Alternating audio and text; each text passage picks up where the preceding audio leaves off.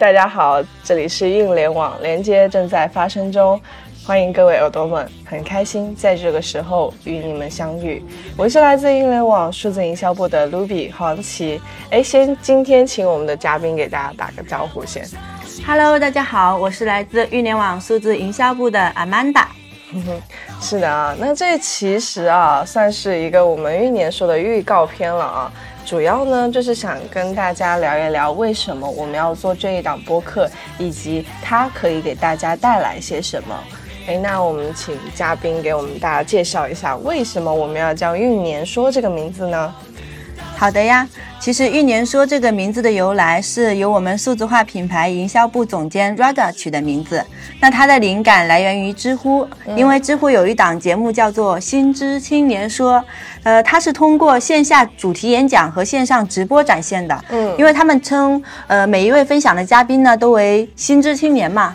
其实我们的总监 Rada 呢，他也觉得，呃，每一位来咱们直播间分享的嘉宾呢，其实也是新知青年，所以得名“运年说”。运呢，其实就代表运联网；年就代表新知青年嘛。说的话就代表对话。嗯，那我想说到这里，大家应该对我们“运年说”这个名字有了概念啊。不过呢，就是我们这个“运年说”这档节目呢，就是从我们的直播间衍生出来的一档延伸的播客节目啊。我想问一下 Ruby，因为我们已经做了这个呃玉年说的一个直播间嘛，那想问一下 Ruby 为什么要做一档关于这个玉年说播客的一个节目呢？是，首先刚刚其实我也有提到，因为我们玉年说其实是有一的从直播间来的，对不对？从直播来的，那它这个整体的调性其实是非常符合我们直播的这一个方式的。那么同时呢，这里给大家分享一个很很有趣的一个故事啊，就是呃。前些天在深圳呐，常常在刮台风，那么呃外面呢又下着很大的雨。当时呢下班，然后呢赶着公交回家，但是呢因为下雨啊，外面又在塞车。那本人我呢又是一个晕车新人，所以呢根本就没有办法在公交上玩手机。然后呢又在晕着车，身体很难受，就想着呃。做点什么分散一下注意力吧，然后我就想着，哎，那我就选一档节目听一听看看，然后怎么样都找不到合适的播客节目啊。既然我自己找不到啊，那我自己就做一档播客节目吧。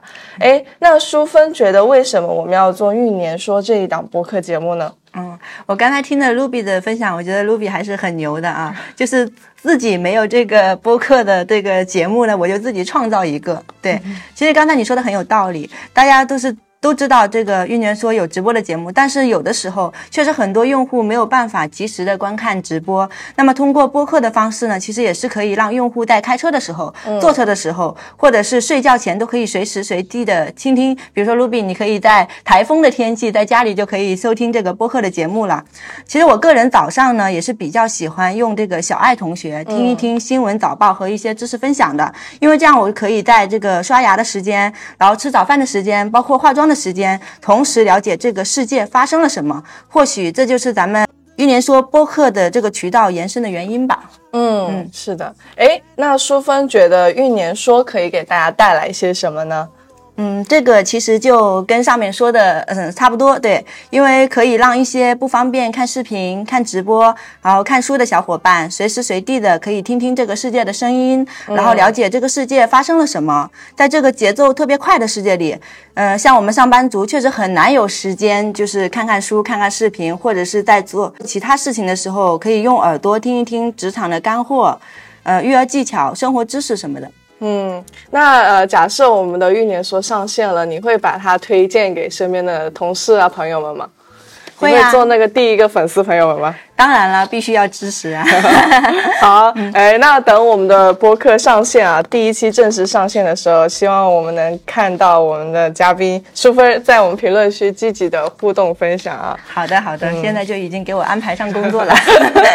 好的，那没错了。同时也要跟大家介绍一下，我们运年说呢，给大家总结了二十年的职场升级打怪的经验啊。如果各位打工人对于我们打职场副本需要攻略的话，那么现在就可以在各大平台订阅我们的节目了。那么同时，先也要预告一下下一期的内容啊。我们的零零后也陆陆续续的进入职场。那么常常说零零后整顿职场啊，那到底零零后是怎么想的呢？下一期我们将邀请职场练习生给大家来谈一谈零零后的职场观，同时。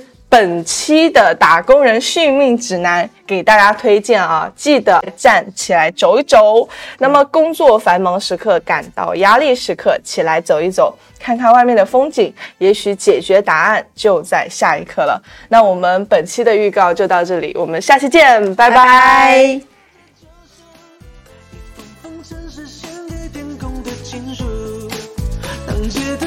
世上最美丽的那双人舞。